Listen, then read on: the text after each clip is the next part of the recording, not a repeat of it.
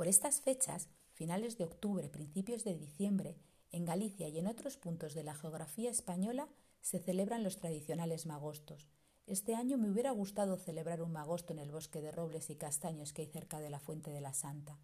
En este bosque, el Ayuntamiento de Palas de Rey construyó hace años un área de picnic para que cualquier persona pudiera organizar una barbacoa o simplemente sentarse a la sombra y disfrutar de un lugar apacible en plena naturaleza.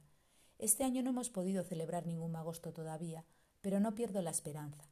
Sé que mi vecina Marisa recogerá y asará castañas este fin de semana, y sé que nos invitará a comer deliciosas castañas de Villareda este fin de semana detrás de su cocina de leña.